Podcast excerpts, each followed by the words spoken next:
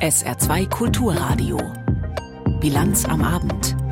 Mit Peter Weizmann. Von Kämpfen tief im Palästinensergebiet berichtet die israelische Armee. Die Lage in Gaza und Israel ist gleich unser Thema.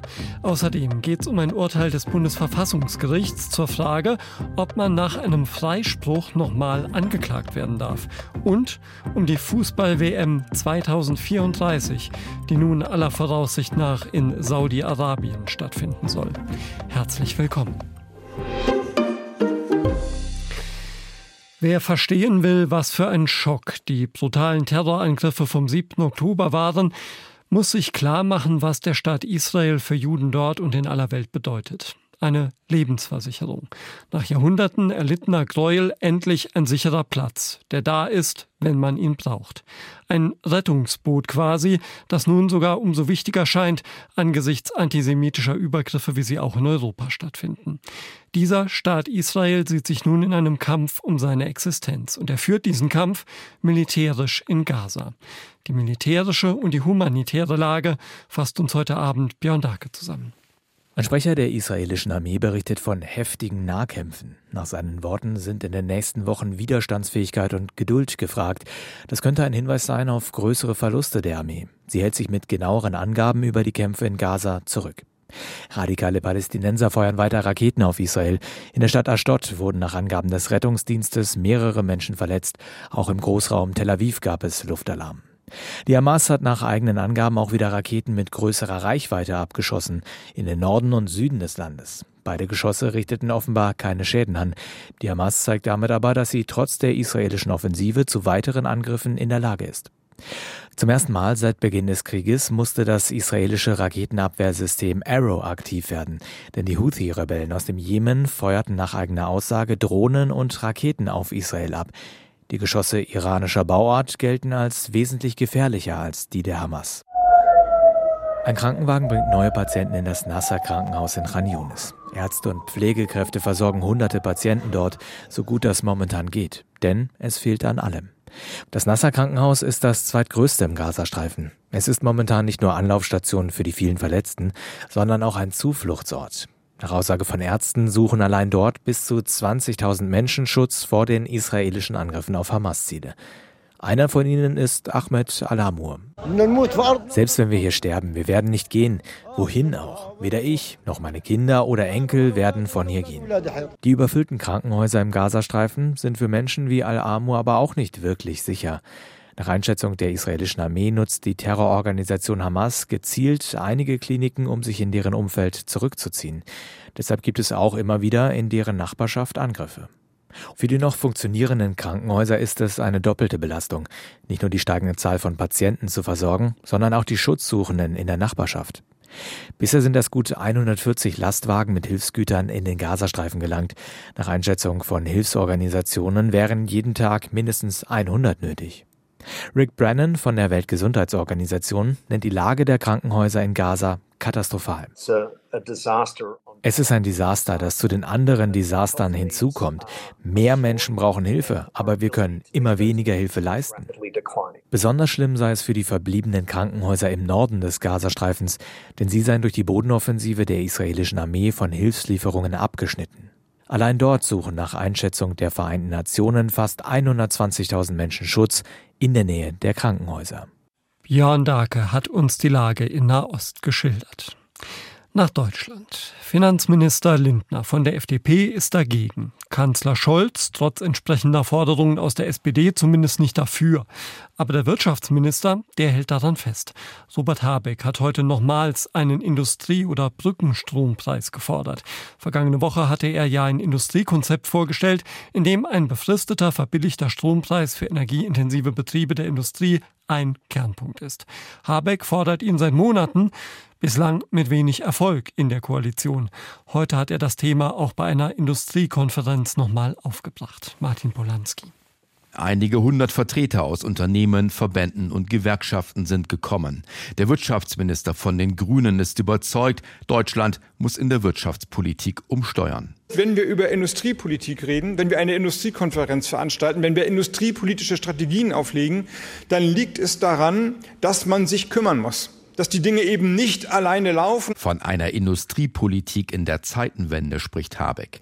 Der Staat muss aus seiner Sicht verstärkt eingreifen, damit der Industriestandort Deutschland erhalten bleibt. Zum einen, weil die Marktgesetze der Globalisierung wegen der vielen internationalen Konflikte nur noch bedingt gelten. Zum anderen, weil Habeck Deutschland und Europa als Motor sehen will, um die Industrie klimafreundlich umzubauen. Und das geht aus Sicht des grünen Wirtschaftsministers übergangsweise nur mit Milliardenhilfen. Wie viel Staat soll es also sein? Im Fokus steht derzeit vor allem die Debatte über einen Industriestrompreis, also umfangreiche Subventionen für energieintensive Unternehmen. Robert Habeck drängt schon lange darauf. Wir können uns kein Zögern und kein Zeitverlust mehr leisten, wo wir sagen, naja, wir warten mal ein bisschen ab, wie sich das entwickelt. So der Wirtschaftsminister bei einem gemeinsamen Auftritt mit BDI-Chef Siegfried Russwurm und mit dem IG Metall-Vizechef Jürgen Kerner. Auch sie sind für Industriepreissubventionen, weil Energie in Europa seit dem russischen Angriff auf die Ukraine zu viel koste. Allerdings, wie der Staat solche Milliardensubventionen finanzieren soll, da gehen die Meinungen weit auseinander.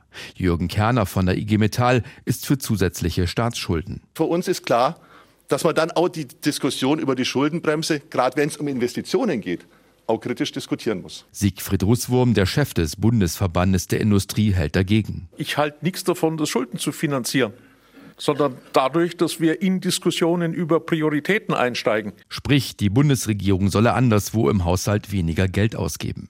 Problem für BDI-Chef Russwurm, innerhalb der Wirtschaftsverbände sind längst nicht alle dafür, dass der Staat für einzelne Branchen Milliardensummen in die Hand nimmt, die anderswo fehlen könnten. Auf der Industriekonferenz wird deutlich, je weniger eine Branche oder ein Unternehmen von möglichen Subventionen profitieren würde, desto geringer ist auch die Unterstützung für Habecks Pläne. Und innerhalb der Bundesregierung hat der grüne Wirtschaftsminister auch noch nicht alle überzeugt. Bundeskanzler Scholz hält eine Dauersubventionierung einzelner Branchen für nicht bezahlbar und die FDP ist grundsätzlich gegen zu viel staatliche Steuerung der Wirtschaft. Robert Habecks Prognose, ob der Industriestrompreis kommt, die Chancen stünden 50 zu 50. Wenn es ums Geld geht, dann ist das im Saarland ja immer besonders wichtig, denn Geld ist bekanntlich knapp, auch im Landeshaushalt. Heute wurde verkündet, dass das Land in diesem Jahr voraussichtlich mehr Einnahmen generieren kann als erwartet. So steht es in der regionalen Steuerschätzung, die das saarländische Finanzministerium veröffentlicht hat. Demnach kann das Saarland in diesem Jahr 80 Millionen Euro Mehreinnahmen erwarten. Warum das aber nur teilweise eine gute Nachricht ist und wie die kommenden Jahre aussehen, das berichtet Denise Friemann. Insgesamt rund 4,5 Milliarden Euro steuerbedingte Einnahmen in diesem Haushaltsjahr. So prognostiziert es die regionale Steuerschätzung des saarländischen Finanzministeriums. Und damit 80 Millionen Euro Mehreinnahmen, also Geld, das theoretisch noch ausgegeben werden könnte aber eben nur theoretisch. Diese Mehreinnahmen gleichen unsere Mehrausgaben aus. Wir reichen ja viel Geld vom Bund, was wir bekommen, weiter an die kommunale Ebene. So der Staatssekretär des Finanzministeriums Wolfgang Förster von der SPD. Die 80 Millionen bestehen nämlich komplett aus Geld vom Bund, etwa für Kitas oder auch Zahlungen an die Kommunen für Geflüchtete, die im aktuellen Haushalt noch nicht berücksichtigt wurden. Die Prognose für die kommenden beiden Jahre sei deutlich schlechter. Für die Folgejahre, da drückt uns insbesondere das, was auf bundespolitischer Ebene geplant ist in Sachen steuerpolitischer Änderungen, Wachstumschancengesetz. Das wird zu Mindereinnahmen bei uns im Land führen. Mindereinnahmen, also weniger Geld in der Kasse. Nach Schätzung des Finanzministeriums müsste das Saarland im nächsten Jahr mit 7 Millionen Euro weniger und 2025 sogar mit 12 Millionen Euro weniger auskommen als bisher im Haushalt angedacht. Schuld daran ist unter anderem das geplante Wachstumschancengesetz der Bundesregierung. Gäbe es das nicht, könnte das Saarland auch in den kommenden Jahren mit Mehreinnahmen rechnen. Bundesfinanzminister Lindner von der FDP hatte das Gesetz eingebracht, um unter anderem durch Steuersenkungen Unternehmen zu fördern und die Wirtschaft zu stärken.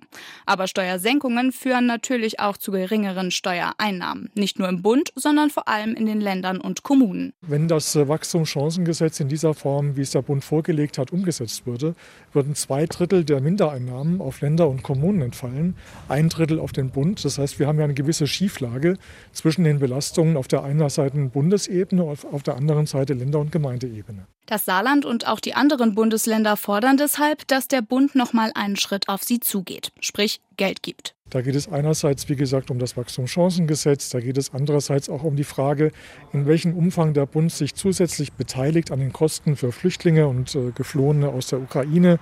Es geht auch um die Frage Finanzierung des Deutschlandtickets.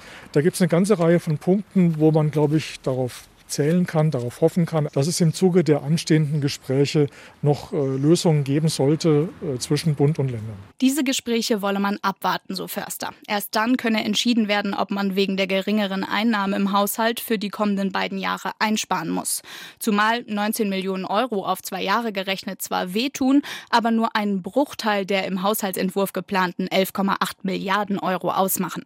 Die Landesregierung hofft deshalb, dass man ohne weitere Einsparungen auskommen wird. Und über den Haushalt entschieden wird dann Anfang Dezember im saarländischen Landtag. Verfassungswidrig. So lautet das Urteil aus Karlsruhe. Bundesjustizminister Buschmann von der FDP ist mit dieser Einschätzung des Bundesverfassungsgerichts offenbar ganz einverstanden. Er habe ebenfalls Zweifel an der Verfassungskonformität gehabt, so sagte er in Berlin. Dabei geht es um eine Änderung der Strafprozessordnung, die der Bundestag noch in der Großen Koalition beschlossen hatte. Sie machte es möglich, Tatverdächtigen auf Basis neuer Erkenntnisse noch einmal den Prozess zu machen, obwohl sie schon freigesprochen ausgebrochen waren. Das allerdings nur in Fällen schwerster Verbrechen, so wie das, welches das heutige Urteil des Bundesverfassungsgerichts nötig gemacht hat. Klaus Hempel. Vor über 40 Jahren wurde die damals 17-jährige Friederike von Müllmann vergewaltigt und ermordet. Ein Verdächtiger wurde zwei Jahre später rechtskräftig freigesprochen. Jahrzehnte später tauchten im Zuge einer DNA-Analyse neue Beweise auf, die den Freigesprochenen schwer belasteten. Doch ein neuer Prozess war nicht möglich, weil er rechtskräftig freigesprochen worden war. Vor zwei Jahren folgte dann eine Gesetzesänderung. Bei schweren Verbrechen wie Mord soll es doch einen zweiten Strafprozess geben können, wenn es neue Beweise gibt. Im vergangenen Jahr wurde der Verdächtige im Fall Müllmann erneut angeklagt. Dagegen reichte er in Karlsruhe eine Verfassungsbeschwerde ein, mit Erfolg. Die Gesetzesänderung sei verfassungswidrig und damit nichtig, so die Vizepräsidentin des Bundesverfassungsgerichts Doris König. Mangels Rechtsgrundlage kann das Wiederaufnahmeverfahren gegen den Beschwerdeführer nicht fortgesetzt, sondern muss beendet werden. Das bedeutet, ein neues Strafverfahren gegen den Verdächtigen wird es nicht geben. In seiner Entscheidung verweist das Bundesverfassungsgericht auf Artikel 103 Grundgesetz. Da steht drin, niemand darf wegen derselben Tat zweimal bestraft werden. Das Verfassungsgericht hat heute entschieden, was daraus folgt. Dass niemand mehrmals wegen derselben Tat strafrechtlich belangt werden darf, wenn er bereits von einem Strafgericht rechtskräftig freigesprochen wurde. Er soll und muss darauf vertrauen dürfen, dass er nach dem Abschluss eines regelgemäß durchgeführten strafgerichtlichen Verfahrens nicht nochmals wegen derselben Tat vor Gericht gestellt werden kann. Der Deutsche Anwaltverein, der von Anfang an große rechtsstaatliche Bedenken gegen die neue Vorschrift geäußert hatte, begrüßte das Urteil. Das Gesetz habe faktisch eine unbegrenzte Möglichkeit zur Wiederaufnahme von Mordverfahren geschaffen. Das sei nicht akzeptabel, so Ulrich Schellenberg, der frühere Präsident des Anwaltvereins. Sie haben das Risiko, wenn Sie aus dem Gerichtssaal rausgehen, dass wieder eine Jagd auf Beweise stattfindet, dass wieder ein Medium kommt und sagt, wir wissen mehr. Ein pensionierter Kriminalkommissar, der nie aufhören kann, wird Sie weiter jagen und Sie haben immer das Risiko, dass ein Staatsanwalt Sie wieder anklagt. Die Entscheidung des Bundesverfassungsgerichts erging allerdings nicht einstimmig. Das Urteil erging mit sechs zu zwei Stimmen. Richter Peter Müller und Richterin Christine Langenfeld gaben ein Sondervotum ab. Sie meinen, dass es verfassungsrechtlich zulässig ist, bei schwersten Straftaten wie Mord grundsätzlich einen weiteren Prozess durchzuführen. Zwar habe jeder, der vor Gericht stehe, ein legitimes Interesse daran, dass das Verfahren irgendwann rechtskräftig abgeschlossen wird, so Richterin Christine Langenfeld. Andererseits darf der Gesetzgeber berücksichtigen, dass der Rechtsfrieden auch Schaden erleiden kann, wenn im Falle schwerster Straftaten ein Betroffener trotz erdrückender Beweise straflos bleibt. Doch weder sie noch Richter Peter Müller, der frühere CDU-Ministerpräsident des Saarlands, konnten sich im Senat mit ihrer Rechtsauffassung durchsetzen. Große Enttäuschung darüber bei Wolfram Schädler. Er ist seit vielen Jahren der Anwalt der Familie der Ermordeten. Auch er war nach Karlsruhe gekommen, in der Hoffnung, dass die gesetzliche Neuregelung Bestand haben wird. Das ist kein Tag der Gerechtigkeit. Weder für die Familie von Müller noch für viele von uns, wo wir darauf gehofft haben, dass jemand wegen eines falschen Freispruchs doch noch überführt werden kann. Nach der Urteilsverkündung, so Anwalt Schädler, habe er mit der Schwester von Friederike Müllmann telefoniert. Diese habe ihm mitgeteilt, dass sie sich mit dieser Entscheidung alleine gelassen fühlt. Nochmal angeklagt werden, obwohl man schon freigesprochen worden ist. Das geht auch in Fällen schwerster Verbrechen nicht, so wie der Gesetzgeber sich das vorgestellt hat. Zum Urteil des Bundesverfassungsgerichts jetzt der Kommentar von Gigi Depper. Die Sache war unter den Verfassungsrichterinnen und Richtern sehr umstritten. Ein deutliches Zeichen, dass man in dieser Frage durchaus verschiedener Meinung sein kann. Die Mehrheit der Karlsruher Richter liest aus dem Grundgesetz ein absolutes Verbot heraus, ein Strafverfahren ein zweites Mal aufzurollen, wenn es schon ein rechtskräftiges Urteil gab. Aber ganz so absolut ist die Sache nicht, denn in einigen wenigen Fällen war es schon immer möglich, trotz eines rechtskräftigen Freispruchs nochmal Anklage zu erheben. Zum Beispiel, wenn Urkunden gefälscht waren oder wenn der Betreffende später die Tat doch noch gesteht. Das heißt, Ausnahmen wurden in dieser Republik schon immer gemacht. Ist so ein Geständnis nicht auch ein neuer Beweis? Warum also bei anderen Beweisen, zum Beispiel bei DNA-Analysen, kein neues Verfahren zulassen. Es ist durchaus ehrenwert, wenn sich das Verfassungsgericht auf die Nazizeit besinnt und sagt, daraus haben wir etwas gelernt. Es sei damals unerträglich gewesen, dass niemand zur Ruhe kommen konnte. Immer wieder mussten in der Zeit der Diktatur unschuldige Menschen befürchten, dass ihre Strafverfahren erneut aufgerollt werden. Allerdings, wir sind heute im Jahr 2023 doch meilenweit von solchen Verhältnissen entfernt. Wir leben nicht in einem Unrechtsstaat. Eine Wiederaufnahme war auch nach der Gesetzeserweiterung vor zwei Jahren weiterhin die absolute Ausnahme. Nur in ganz besonders schweren Fällen, bei Mord oder Völkerrechtsverbrechen, sollte eine neue Anklage möglich sein. Die Richtermehrheit sagt, bei unseren Strafverfahren geht es nicht darum, in jedem Fall und unbedingt zu bestrafen. Wir bekennen uns zur Unschuldsvermutung. Es kann auch vorkommen, dass jemand nicht bestraft wird, einfach weil man die Tat nicht nachweisen kann. Mein Gegenargument, wenn es aber doch Belege gibt, müssten die Gerichte diese nicht zumindest mal prüfen können? Kann ja sein, dass die zweite Runde auch wieder mit Freispruch endet. Aber dann haben wir uns wenigstens um Aufklärung bemüht. Was die Opfer und die Angehörigen angeht, sie können nicht der alleinige Grund sein, warum ein Strafverfahren wieder aufgerollt wird. Aber wenn durch neue Ermittlungstechnik neue Erkenntnisse im Raum stehen, hinterlässt Untätigkeit des Staates bei schweren Delikten wie Mord doch ein schales Gefühl. Warum ist es so viel wichtiger, dass der mögliche Täter darauf vertrauen kann, dass er nicht nochmal vor Gericht kommt? Das Verfassungsgericht will den Rechtsstaat schützen. Das ist in Zeiten des grassierenden Populismus anzuerkennen. Aber wenn schwerste Straftaten nicht mehr aufgeklärt werden dürfen, obwohl ein Weg dahin möglich erscheint, wird der Rechtsstaat für viele unverständlich. Die Meinung von Gigi Deppe gehört hier in der Bilanz am Abend auf SA2 Kulturradio.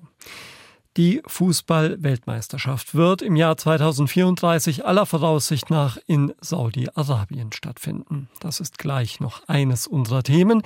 Jetzt gibt's erstmal weitere Meldungen vom Tage mit Tanja Philipp Mura.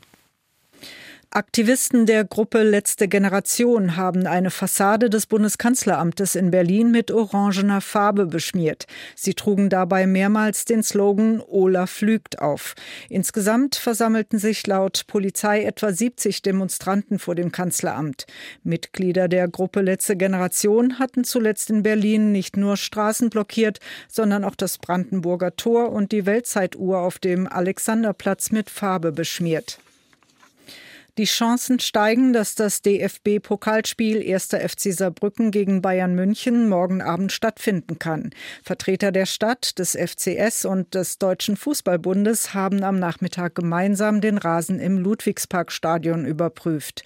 Wie die Stadt mitteilt, gibt es momentan keine Veranlassung, das Spiel abzusagen. Die finale Entscheidung wird den Angaben zufolge aber erst morgen fallen. Dann wird der Schiedsrichter den Zustand des Platzes überprüfen. Der Rasen war wegen anhaltenden Regens zuletzt stark aufgeweicht. Am vergangenen Sonntag war das Drittligaspiel des FCS gegen Dynamo Dresden nach der ersten Halbzeit abgebrochen worden. Der Schauspieler Elmar Wepper ist tot. Seine Agentin bestätigte einen Bericht von Bild Online. Demnach verstarb Elmar Wepper heute Morgen an Herzversagen. Er wurde 79 Jahre alt. Bekannt wurde Elmar Wepper unter anderem als Kriminalhauptmeister in der Fernsehserie Der Kommissar. Seinen größten Erfolg als Filmschauspieler feierte Wepper 2008 mit der Hauptrolle in Kirschblüten Hanami von Regisseurin Doris Dörrie. Für seine Rolle erhielt Wepper mehrere Auszeichnungen Auszeichnungen, darunter den Deutschen Filmpreis. Zurzeit halten sich mehr als 3000 ausreisepflichtige Marokkaner in Deutschland auf. So hat es die FAZ recherchiert. Von ihnen seien etwa zwei Drittel geduldet, blieben also etwa 1000, die abgeschoben werden könnten wenn Marokko sie denn zurücknehmen würde. Diese Problematik war ein Thema beim Besuch der Bundesinnenministerin in dem nordafrikanischen Land. Und offenbar will Marokko künftig unter anderem in Deutschland ausgestellte Ersatzpapiere akzeptieren. Neue Forderungen von CDU-Ministerpräsident Wüst, Asylverfahren außerhalb der EU durchzuführen, machte sich Bundesinnenministerin Faeser aber nicht zu eigen in einem der Länder, die das betreffen würde. Dunja Sadaki. Bundesinnenministerin Faeser hat sich in Marokko gegen die Auslagerung von EU-Asylverfahren in nordafrikanische Länder ausgesprochen. Faeser war für zwei Tage mit ihrem Sonderbevollmächtigten für Migrationsabkommen Stamp in die marokkanische Hauptstadt Rabat gereist. Hintergrund der Reise: Deutschland möchte bei Migrationsfragen enger mit dem Königreich zusammenarbeiten. Am Montag hatte Faeser dazu in Rabat eine entsprechende Absichtserklärung unterzeichnet. Feser sagte in Rabat, die Auslagerung von EU-Asylverfahren in nordafrikanische Länder sei rechtlich nicht möglich.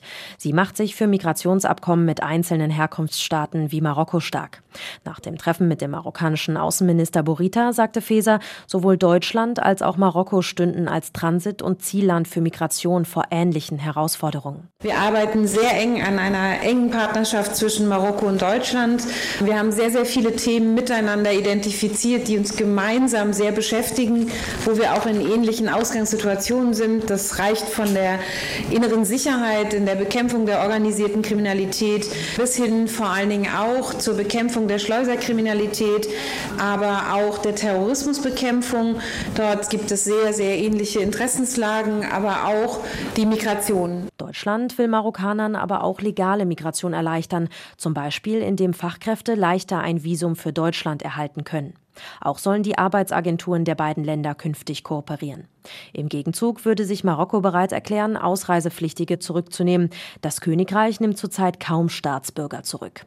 Marokko ist seit Jahren ein Transitland für Migration Richtung Europa. Insbesondere die spanischen Exklaven Ceuta und Melilla, über die Geflüchtete versuchen, in die EU zu gelangen, sorgen immer wieder für Schlagzeilen. Marokko hat mit den Exklaven die einzige Landgrenze der EU mit Afrika.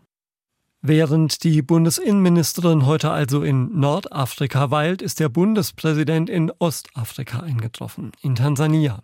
Dort hat Frank-Walter Steinmeier die tansanische Präsidentin Samia Suluhu Hassan getroffen. Und neben dem Ausbau der Beziehungen, etwa in der Wirtschaft, ging es dabei auch um die deutsche Kolonialvergangenheit. Die war von Ausbeutung und Gräueltaten geprägt. Antje Dikans. Ein Mann, gerade einmal 27 Jahre alt, landet Ende des 19. Jahrhunderts an Ostafrikas Küste. Karl Peters. Quasi im Alleingang will er Deutschland Kolonien in Afrika sichern. Sein Vorgehen ist ausgeklügelt. Wenn er Einheimische besucht, lässt er zunächst Schüsse abfeuern. Methode Einschüchterung. Dann packt er Alkohol und Geschenke aus. Methode Bestechung. Karl Peters ist erfolgreich. Viele Anführer treten ihm Gebiete im heutigen Tansania ab. Mit drei Kreuzen unter auf Deutsch verfassten Schriftstücken. Im Februar 1885 wird der Eroberungszug des Privatmanns von höchster Stelle abgesegnet.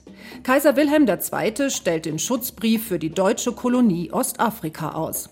Karl Peters wird eine Art Statthalter, der sich schnell einen grausamen Ruf erarbeitet. Von den Afrikanern bekommt er den Spitznamen Blutige Hand. Die kolonialkritische Presse in Deutschland nennt ihn Hänge Peters.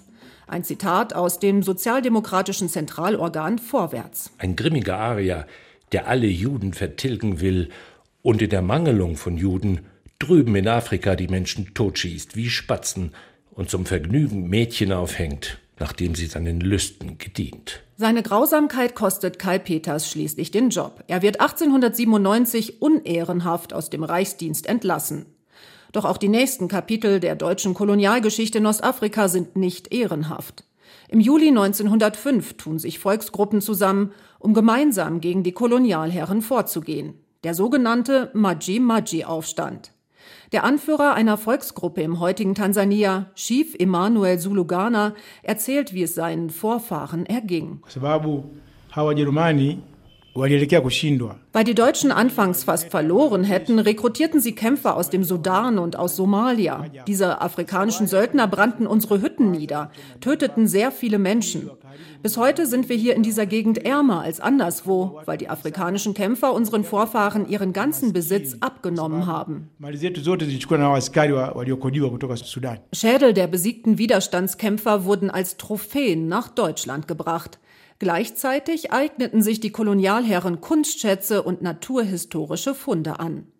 All diese Schätze müssen zurück nach Tansania, meint die Kuratorin des Tansanischen Nationalmuseums Flower Manasse. Wenn Sie Kunstwerke oder ethnografische Sammlungen von hier wegbringen, wo sie leicht verstanden werden können, dann verlieren sie ihren Wert als Mittel der Erklärung und Einordnung. Deshalb sollten sie zurückgegeben werden. Das ist sicherlich ein Thema, wenn Bundespräsident Frank-Walter Steinmeier mit den Nachfahren der Opfer spricht. Genauso wie die Frage, was Deutschland sonst noch tun kann, um die Verbrechen der Kolonialzeit zumindest in Teilen wieder gut zu machen. Antje Diekanz hat berichtet. Die Fußball-Weltmeisterschaft in Katar hat manchem Fußballfan in Deutschland den Spaß verdorben. Die Menschenrechtslage war Dauerthema, Fanvereinigungen hatten zum Boykott aufgerufen.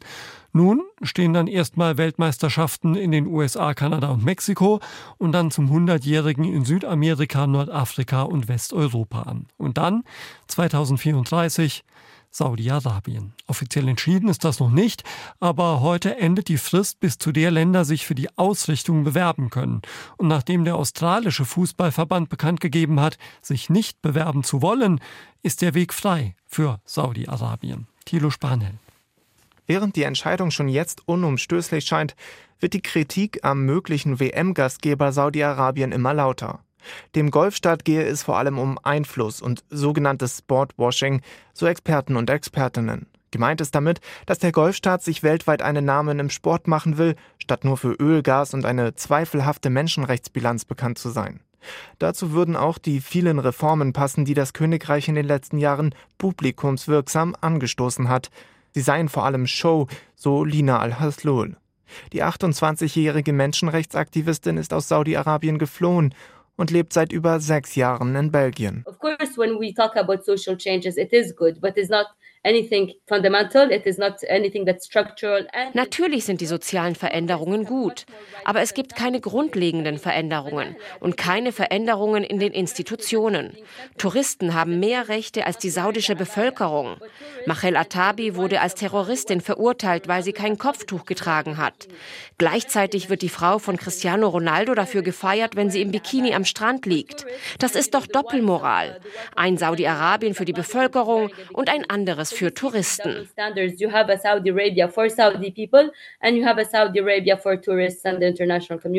Die FIFA fordert zwar die Einhaltung von Menschenrechten bei der WM, das bezieht sich aber lediglich auf die Durchführung und die Vorbereitung des Turniers. Die Lage der Menschenrechte in Saudi-Arabien selbst ist katastrophal. Kronprinz und de facto Machthaber Mohammed bin Salman herrscht in einer absoluten Monarchie. In der Rangliste der Pressefreiheit von Reporter ohne Grenzen belegt Saudi-Arabien Platz 170 von 180, noch hinter Aserbaidschan oder Russland und sehr weit hinter Katar. Und es gibt keine Meinungs- oder Versammlungsfreiheit. They're ruling with die saudischen Machthaber regieren mit Schwert und Blut. Und solange sich im Westen niemand dagegen ausspricht, wird das einfach so weitergehen.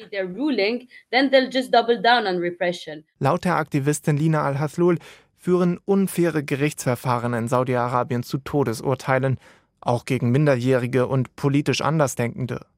Die Direktorin von Human Rights Watch, Minky Worden, kritisierte die Menschenrechtsverpflichtungen der FIFA zuletzt als Augenwischerei. Thilo Spanhell hat berichtet. Schauen wir noch auf das Wetter im Saarland. Am Abend und in der Nacht hier und da noch Schauer. Die Tiefstwerte liegen nachts bei 10 bis 7 Grad. Morgen am Mittwoch, Schrägstrich am Feiertag, bis zum Mittag meist trocken und gelegentlich etwas Sonnenschein. Am Nachmittag breitet sich Regen aus. Höchstwerte morgen 13 bis 16 Grad. Am Donnerstag mitunter lang anhaltender kräftiger Regen bei 11 bis 14 Grad. Das war's von der Bilanz mit Peter Weizmann. Tschüss.